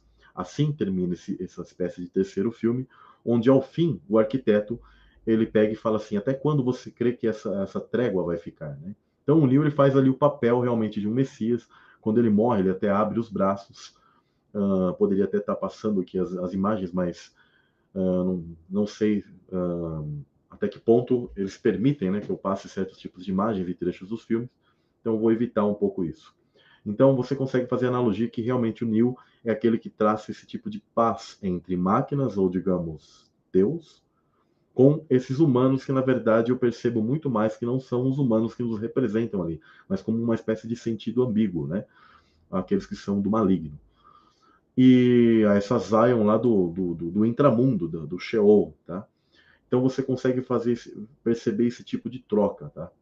Agora, o que acontece? Indo para uh, a quarta, o quarto filme, tá, pessoal?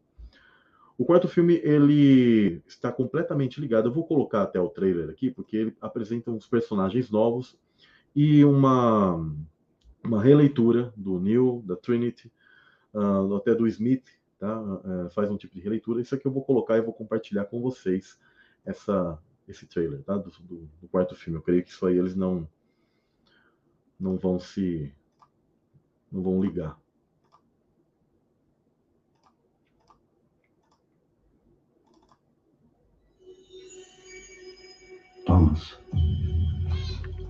Você parece bastante abalado. Pode dizer o que aconteceu? Eu tive sonhos que não eram só sonhos.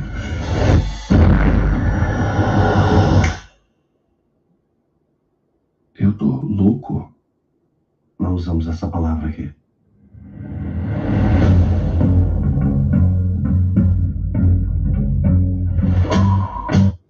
Bom, o quarto trailer começa com o Neo, ele está inserido novamente na, na Matrix, tá? E ele está conversando com um personagem ali que ele, uh, ele é um terapeuta, tá? Alguns chamam ele de analista, né? E não vou dar aqui os spoilers, tá, pessoal? Esse analista, ele é um, o antagonista aqui, o, o personagem principal, inimigo no quarto, no quarto filme. E ele é aquele que é responsável por aprisionar o Neo e reinseri-lo dentro da Matrix. Então você percebe uma primeira coisa. O Neo como uma espécie de Messias, onde ele uh, conseguiu uma, uma, suposta trégua, se sacrificou ali pela Trinity. Inclusive lá no segundo filme, uh, no, no primeiro filme, ele ressuscita com um beijo da Trinity. Tá? Ela dá um beijo nele no mundo real e ele ressuscita. No segundo filme, a Trinity ela está ferida, de uma ferida mortal, e o Neo, uh, dentro da Matrix, ele tira essa bala, inclusive toca o coração dela e, e faz com que ela ressuscite, porque ela, ela morreu. Então, ele faz uma, uma troca disso. Já no terceiro filme, ela morre e ele morre. Tá? Ambos morrem. Nesse quarto filme, por isso que ele chama Matrix Resurrections, ambos são ressuscitados. Tá? Só que você percebe que a missão dele como Messias, ela falhou, né? Porque ele, esse sacrifício dele não causou a paz total uh, das máquinas e humanos, né? Há uma continuação ali de, de, de, de vida. Talvez alguns vão me dizer assim, mas Samuel, quando Jesus veio aqui, o mundo continua também. Jesus não teria falhado também em sua missão? Não, porque em realidade ele deixou bem claro que o mundo ainda teria um tipo de continuação até o momento que uh, todos os, os, seres, né, eles nascessem, porque por isso que existe uma passagem em Apocalipse onde diz o seguinte: as almas elas estão ali e pedem justiça ao Eterno, e ele diz assim: aquietem-se, tá? Até que o número de conservos se complete. Ou seja, a humanidade que nasce aqui é um número específico de pessoas que precisa passar por isso que nós chamamos de vida.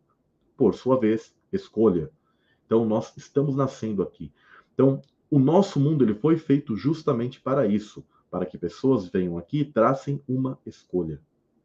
Tá? Que, creia você ou não na questão da pré-existência, é inegável que estamos aqui traçando uma escolha. Dentro desse entendimento, o Messias ele deixou claro que, após todos esses traçarem sua escolha, em dado momento, to, to, os tempos eles culminarão e o, e o Eterno ele permitirá que Satanás ele venha reunir todas as nações, etc. E aí, sim, ele virá buscar aqueles que faltam, virá com aqueles que já estão com ele, com todos os seus anjos, e dará início a essa ressurreição macro, onde todos o que serão levados para a nova terra e novos céus. E aí ele dará fim ao mal de uma vez, para sempre. Agora, esse Messias aqui, você percebe que ele, ele é um Messias que falhou. Esse Neo, ele é um, você já percebe que Inclusive, o tipo de temática que ele coloca, que colocam para ele nesse quarto filme, fazem até piada com ele e tal, e já não tem o seu poder de antes. Ele, ele, ele tem dificuldades para recuperar. Você não vai ver um Neo igual do Matrix uh, Reloaded e Revolutions, como no segundo e terceiro filme, onde ele, ele é o cara ali. Você vai ver ele ainda todo duvidoso, todo uh, uh, com muitas dúvidas ali de, do, do poder dele ele perdeu parte desse poder. Eu vejo como se fosse uma espécie de alegoria ou de, de, de zombaria da figura do próprio Messias, onde as pessoas já não acreditam nele, já passou um grande tempo na cidade. Zion, inclusive, a Sião já não existe mais. Existe uma nova cidade chamada de Io. Uh, Io, inclusive, dentro do. Ela é um tipo de abreviação para entrada e saída de dados em programas de computador mas eu creio que na verdade eles fazem uma alusão àquilo que seria ninfa na mitologia grega ou um satélite de Júpiter, tá? Uh, dentro da astronomia, os caras eles dizem que isso, uh, que essa região, que esse lugar, ele é ligado a, a, a condições como o inferno. Eles, eles ligam muito a Io como se fosse o inferno. Então, a cidade que ficou no local de Zion seria a cidade de Io, que seria uma espécie de inferno tá? onde os humanos estão agora vivendo junto com máquinas, onde certas máquinas elas desertaram com o sistema quando houve a paz, então eles estão vivendo agora juntos em harmonia, e há total uma, uma inserção daquilo que é chamado de transhumanismo, porque na ressurreição, podemos dizer assim, de Neo e Trinity, eles são reinseridos pelo analista no sistema, onde é colocado algo interessante. Ele diz que eles perceberam que os humanos, quando eles estão ah, desesperados, com medo e algo do tipo, eles produzem muito mais energia do que a forma que eles produziam energia antes. Isso é bem interessante. Tá?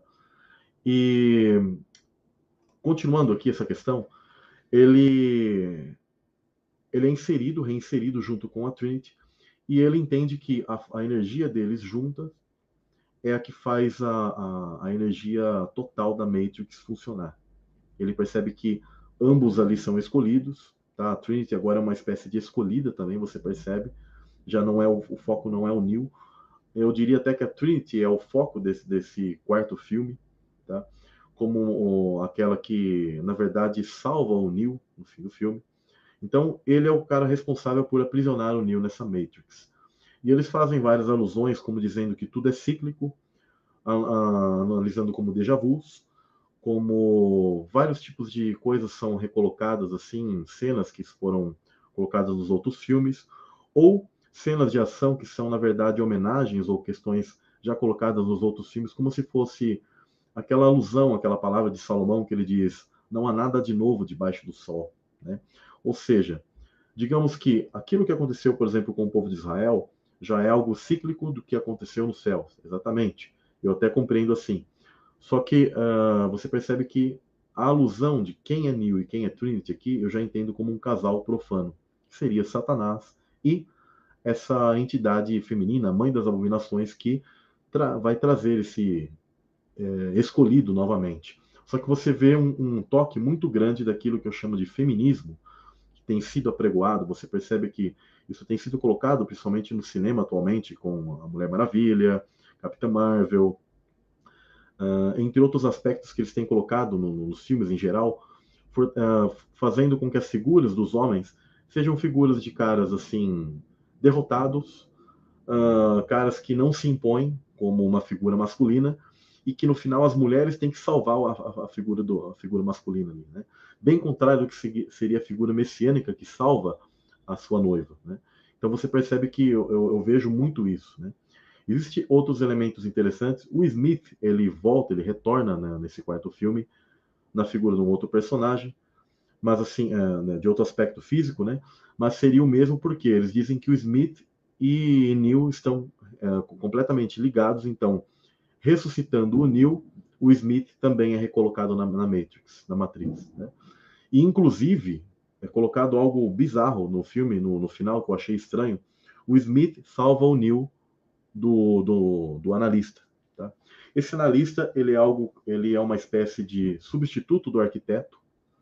Você percebe que tanto o arquiteto como ele, eles seguem alguém, uh, um, caras que estão acima deles. Aí você começa a entender um pouco da mitologia da Matrix que eles colocam, onde eles dizem que existem superiores a eles se formos entender dentro do nosso sistema que nós estamos inseridos, e daquilo que nós vemos no nosso mundo, e a analogia que a gente faz da Matrix e do filme e tal, nós podemos dizer que são os senhores do mundo, né? O diabo e os senhores do mundo estão à frente de tudo, né? E a figura do analista seria aquele sistema tentando apaziguar aquele conflito interno que nós temos, dizendo que está tudo bem, né? Onde ele receita muitas e muitas pílulas azuis para o Neo, então ele fica sempre preso na Matrix ele nunca acorda. Ele tem ali uh, determinados conflitos dentro de si, uh, que ele consegue perceber e tentar lembrar da Matrix. Ele é um programador de jogos. Nesse, inclusive, ele programa o Matrix 1, 2 e 3 dentro do filme. Ou seja, aqueles jogos são, na verdade, a lembrança de algo que ocorreu real. Se você analisar isso, é uma analogia a que possivelmente, por exemplo, eles querem dizer o seguinte: quando você assistiu Matrix 1, 2 e 3, uh, é colocado para nós aqui que são o quê? Filmes, né? E tudo isso que eu estou colocando aqui, quando você faz estudos desse, do conteúdo disso, o que querem dizer? São coisas reais, não são? Não o filme em si, o personagem Neo, a Trinity, mas as coisas que nós estamos colocando aqui e comparando com coisas bíblicas, com personagens bíblicos, a ponto dos caras terem, por exemplo, um Judas que trai o, Neil e todos os, os, os, humanos do primeiro filme, que é o Cypher. Ele é um cara que ele pega e trai, ele entrega uh, o Neil, por exemplo. E ele fala que a ignorância era, um, era uma dádiva, né? Ou seja, há muitas pessoas, ele representa aquelas pessoas que querem estar aprisionadas na Matrix.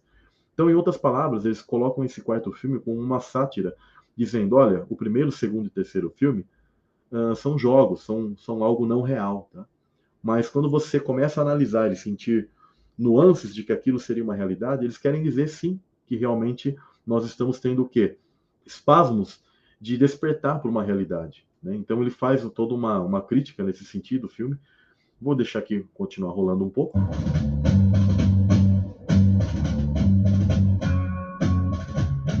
Oi. Eu te conheço.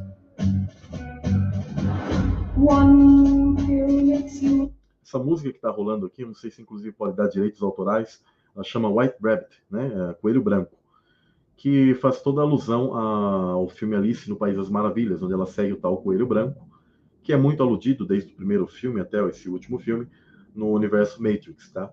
Onde ele leva eles para uma, uma realidade alternativa, onde é o País das Maravilhas, né? Onde a gente consegue entender uh, que está ligado a, a, a, esse sistema maligno, onde ele está propondo que a pessoa venha despertar, né?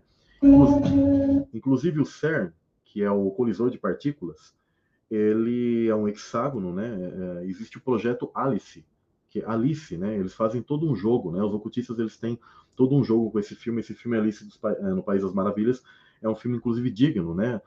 Tanto ele como o segundo filme, que é Alice através dos, dos espelhos, uh, filmes dignos de, de, de, serem analisados. Tem toda uma uma, uma linguagem uh, alegórica ali muito profunda, metafísica, né? Da, de, de, de, todas essas questões. Então aqui a gente vê um Newton tomando pílulas azuis, olhando ali todo né, surtado.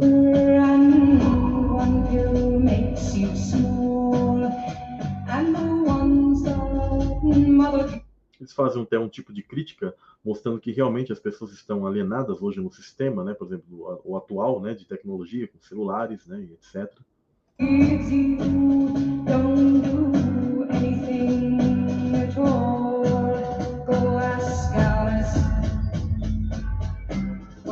Essa aqui é a Sati, que é um personagem que está ali no terceiro filme de Matrix, e ela se tornou uma espécie de substituta do Oráculo, tá?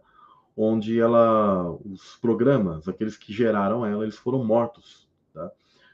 Pelo analista. Então ela quer se vingar deles e por isso que ela ela ajuda a, ao pessoal aqui nesse quarto filme a libertar a Trinity, tá? Do, do, do sistema ali da, da, daquele, daquele casulo onde eles ficam ali inseridos. Primeiro o Neo ele é solto, depois uh, a Trinity é solta. Tá?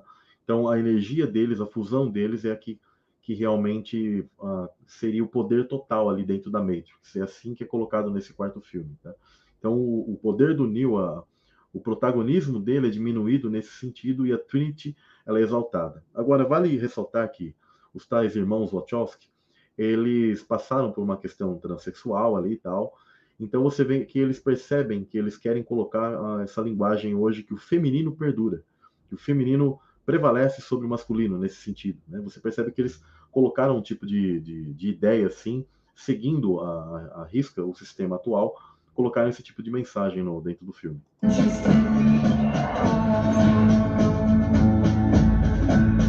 Hora de voar.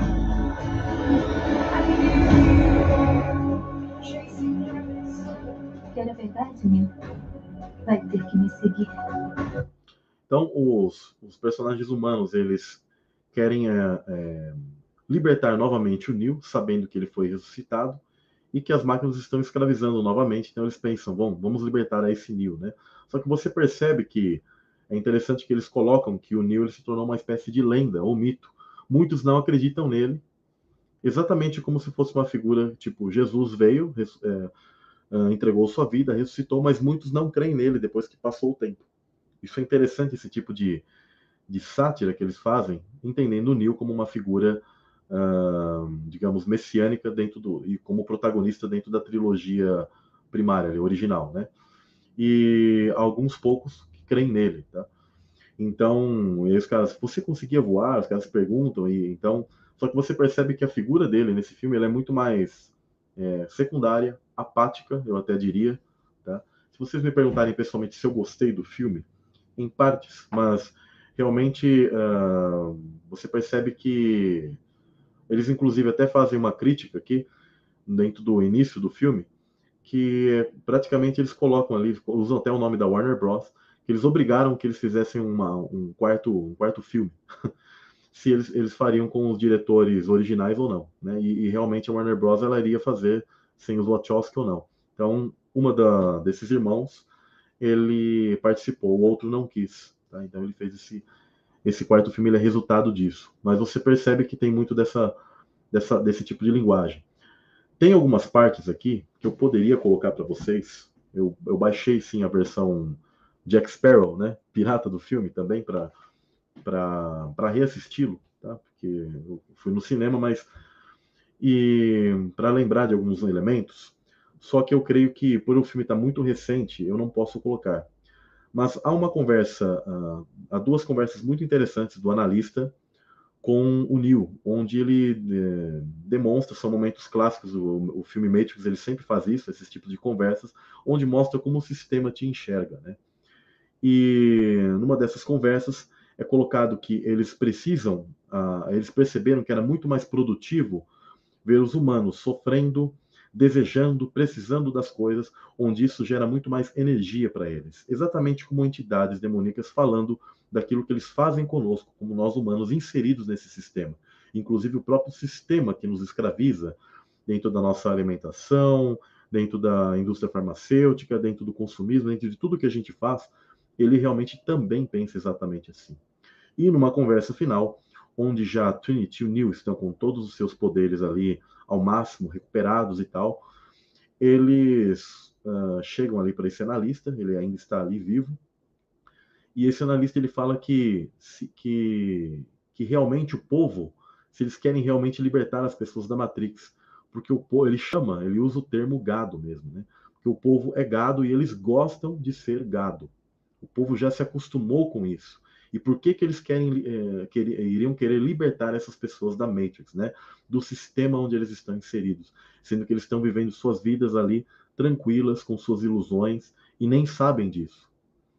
Mas aí o, o Neil e a Trinity, aí eles até colocam uh, dentro do final do, do, do filme, que sim, que eles querem fazer isso, e aí eles vão mudar todo o sistema, falam que vão colocar um arco-íris, vão, vão fazer algo diferente. Então os dois vão e voam juntos ali, como uma vitória uh, digamos, do bem, né? Mas nós entendemos que eles são um, figuras que elas trazem essa ambiguidade, podemos entender que é a figura de Satanás e a mãe das abominações ali tendo a vitória sobre uh, a figura então de Deus sendo analisado ele como uma máquina?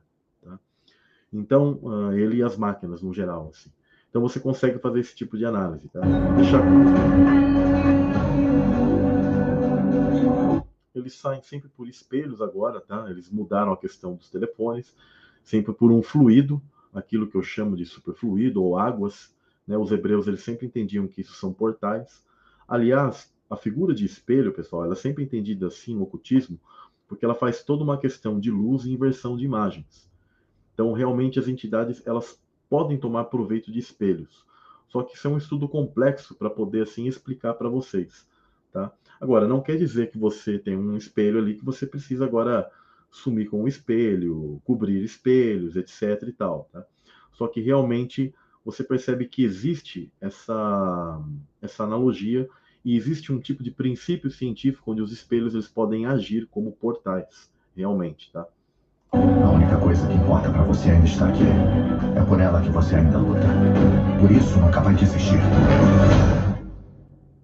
Você não me conhece. Não?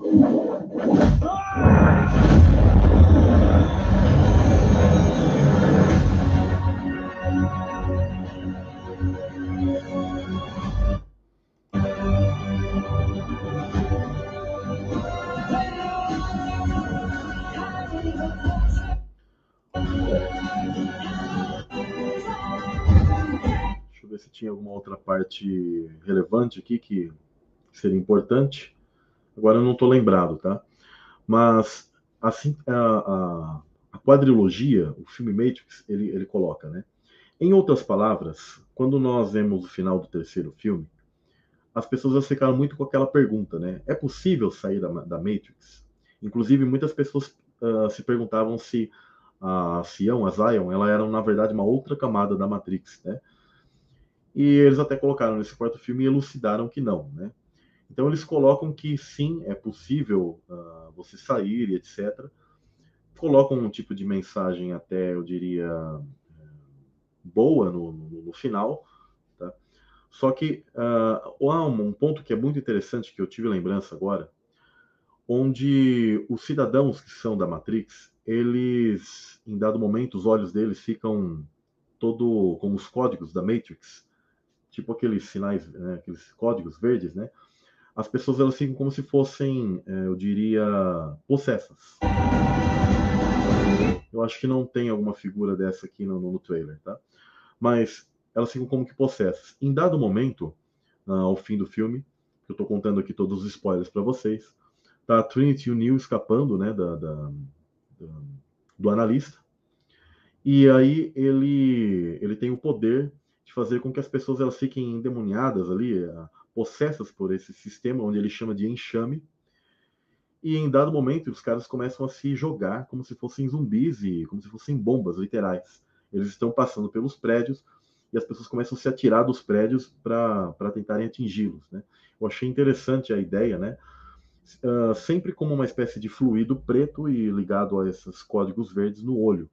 Tem muito, talvez, ligado à questão daqueles que fazem parte já do sistema, que aceitaram a marca da besta e vão agir apenas como zumbis. Eles chamam de bots, como bots da, da Matrix, como seres comandados pelo sistema. E isso é bem interessante. Alguns entendem aquilo como uma espécie de crítica política, que as pessoas elas agem como como enxame, como manada para o sistema e realmente Tá? Muitas pessoas elas fazem isso, elas defendem a Matrix. O próprio Morpheus ele fala isso, é muito interessante. Ele diz no primeiro filme, onde as pessoas elas estão tão inseridas dentro da Matrix que elas mesmas uh, se tornam guardiães né, da, da, da, Matrix. E isso é o que ocorrerá. Né? A escritura ela fala que em dado momento, quando as pessoas quiserem sair do sistema, as próprias pessoas, né, as famílias, uh, entregarão os pais, os filhos, né, os amigos, os vizinhos, né, os irmãos, ah, isso ocorrerá, tá, pessoal? Então, realmente, nem na nossa família, às vezes, a gente pode confiar 100%, porque realmente o sistema ele está ali dentro, enraizado, né, dentro de tudo isso. Então, o filme Matrix, ele é realmente uma ideia uh, filosófica interessante, tá? De tudo que uh, é colocado. Ele tem vários aspectos uh, de outras religiões, mas principalmente aquilo que seria aqui, ó. Teve um trecho ali que é onde, onde mostrou esse pessoal caindo dos prédios onde é, é essa galera ali tentando persegui-los, né? Então, nesse momento aqui, eu vou até dar o grande, spoiler, que eles se atiram aqui, é o que eu achei assim, falei, cara, os caras eles estão querendo colocar que a figura feminina prevaleça sobre a figura masculina, uma espécie de, de né, feminismo ao máximo, onde ela salva o, o Neil, ela que tem o poder de voar, o Neil não consegue mais voar, tem uma hora que pedem para ele voar, ele não consegue, né? ou seja, um tipo de messias de protagonismo ali, masculino, completamente fraco. achei a figura dele fraca, essa para mim é o grande ponto que eu, que eu não curti no filme, né, dentro do, do, da minha ideia pessoal aqui, mas eu percebo que é isso que eles querem colocar, tá? Que a figura feminina hoje prevalece, né? Esse aqui é o Smith, o agente Smith, que agora ele vem de uma outra forma. Ele, inclusive, como eu disse, ele salva, é bizarro, em um determinado momento ele salva o Neil e a Trinity. Não entendi o sentido disso. O mal salvando o bem, como dizendo, então, o mal prevalece, porque o Smith sempre está ligado à figura do mal.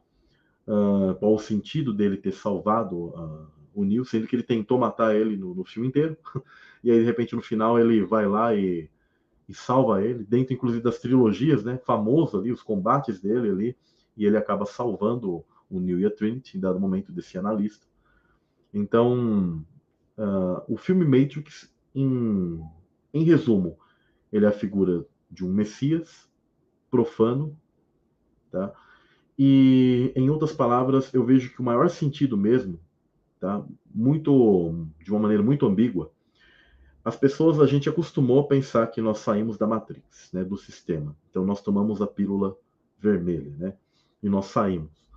Só que se você analisar essas, essas figuras, né, profanas, ambíguas, em outras palavras, eles estão tirando sarro de Deus, dos anjos, comparando-os com máquinas, com algo sem amor, e que eles querem se livrar, serem livres e traçarem uma escolha, só que uma escolha para o lado do maligno, uma escolha para o lado da libertinagem, onde eles libertariam, liberariam esses seres do, do Sheol, esse outro lado. Então teria esse outro lado que a gente pode olhar para o filme Matrix, onde ele faz esse, essa questão dupla, tá? E aí onde esses têm uma vitória sobre o sistema de Deus, sobre as regras, a ordem de Deus. É isso que eu vejo em realidade dentro do filme Matrix. Tá? Ele é um símbolo das duas coisas: uma libertação de um sistema onde as pessoas despertam, ou também uma espécie de homenagem àqueles que querem se livrar do sistema de Deus, onde Deus é comparado com máquinas e etc. E tal. Por isso que no segundo filme, o arquiteto ali você percebe que ele representa Deus porque ele está todo vestido de branco. Tá? Então, um, um, um, ser mais assim, é, eu diria, mais velho, ancião, né? As, as, pessoas têm essa figura de Deus, como se fosse o ancião de dias, né? Então você consegue perceber isso, tá? Então, pessoal, esse é o tipo de, de, de, de que eu quero colocar aqui para vocês hoje, tá? É possível a gente colocar mais coisas aqui. Acho que a galera uh, é verdade, ó. Vi alguém colocar a Fátima, né? Colocando todos os homens de filme são fracos. Ultimamente, pessoal, eles estão colocando exatamente isso: figuras masculinas fracas ou figuras andrógenas também, tá?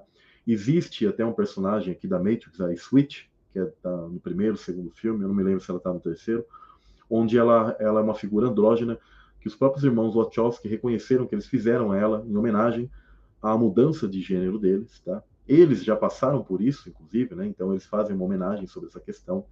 Você percebe, inclusive a Warner Bros não permitiu que essa personagem fosse um homem e quando ela entrasse na Matrix, lá na simulação, que ela se tornasse mulher. Eles não acharam legal na época, né? Hoje, com certeza, permitiriam isso, né? Porque hoje a simbologia, toda essa questão está cada vez mais forte para esse sentido.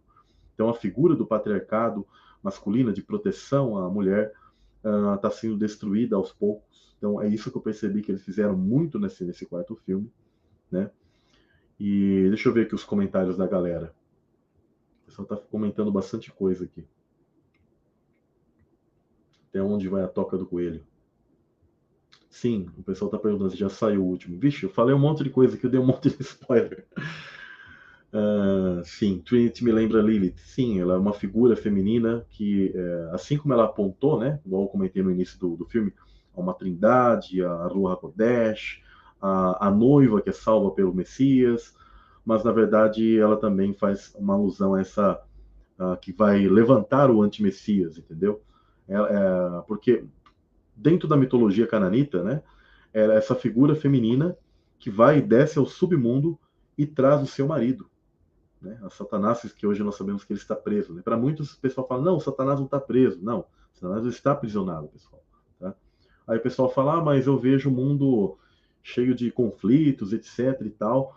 Onde que Satanás está preso, o mundo estaria em paz. Não, mas a figura dele, ele como ser, como líder, está preso. Deus não falou que aprisionou as entidades, aos demônios e etc. E esses seres, eles têm limitação de atuação. Desde que o Messias ele veio e colocou o evangelho para nós, morreu por nós, nós estamos afunilando para o fim da humanidade, para o fim do mundo, o fim dos tempos, mas uh, hoje o evangelho está sendo apregoado. A verdade ela não está escondida. As pessoas não estão cegas completamente, desde que elas façam a escolha correta, né? Agora, existem aqueles que querem estar cegos, né? Igual o Cypher, no primeiro filme, ele fala, né? A ignorância, ela é uma dádiva, né? É muito bom ser ignorante. Tem pessoas que preferem não saber das coisas e continuarem vivendo o seu mundo artificial, né? Os caras estão chamando de New Blue Pill, tomando a pílula azul. Uhum. Aquilo, o quarto filme, ele seria uma espécie, pessoal, de versão de que se lá no primeiro filme o Neil ele não tivesse escolhido a, a pílula vermelha, vamos dizer que ele tivesse escolhido a, a, azul. Ele é literalmente uma espécie de continuação, aquilo que aconteceria então, digamos, com ele, né? De outras, em outras de, outras, de outra maneira, né? Sim, o Matrix 4 ele fala um pouco desse metaverso, das pessoas inseridas dentro disso, né? Aliás, o filme Matrix ele já é uma questão desse metaverso, dessa inserção no mundo. E os caras eles querem colocar isso para nós, realmente. Né? Muitos bons comentários de vocês, de análise. Uh, se vocês assistirem esses filmes uma, duas, três, quatro vezes, vocês sempre vão retirar muita coisa interessante dentro uh, do, do, contexto geral da, dessa, da mitologia deles aí, dessa ideia da Matrix, que obviamente aponta para as sombras do mundo real, aponta para o mundo espiritual, aponta para muita coisa que a gente uh, percebe, né? Que a gente, o pessoal que está aqui no canal, em outros canais, tem de conhecimento. Exatamente. Cosmologia Bíblica, irmão Edinardo. Precisamos fazer uma live, né, pessoal?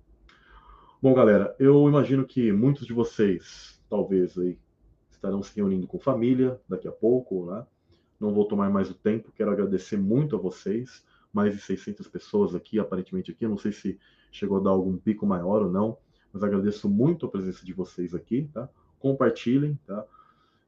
Quero nesse ano uh, gregoriano aí que vem, na verdade não muda muita coisa, né? Mas quero aí, uh, mesmo com muitas dificuldades e coisas, perseguições, né? Esse último ano, como, como tempo, se a gente analisar, né, por todas as questões do pandemônio aí, né, da fraudemia, entre outras coisas, uh, perseguições aqui no canal. Imagino que todos vocês, assim como eu, sofremos em diversos aspectos, né? Mas o Eterno, ele sempre nos dá o escape, nos dá sabedoria, nos dá força, coloca pessoas abençoadas para nos ajudarem, para nos, nos, darem um conselho, para nos ajudarem de, de, diversas maneiras, né? Então, é isso que a gente deve estar firme, confiar e saber que os tempos estão aí, os sinais estão aí, o sistema ele está muito rápido andando de. de uh, eu vi alguém, alguém aqui perguntando rapidamente sobre criptomoedas. Eu creio que isso está ligado, uma criptomoeda, com uma questão tecnológica para o fim dos tempos, tá, pessoal? Onde a marca da besta vai estar realmente sendo inserida de uma maneira muito forte, tá? Eu não sei para quanto tempo, porque eu não sou vidente, eu não posso colocar tempos para vocês, mas a gente percebe que o sistema está caminhando muito rápido, as coisas estão caminhando muito rápido, a tecnologia, os sinais, terremotos, tudo isso que a gente está sofrendo, então, realmente, pessoal, uh, é, é, o que, é, o, é o que a gente está observando na nossa cara. Né? Olha uma análise bem interessante aqui do, do Diego. Né?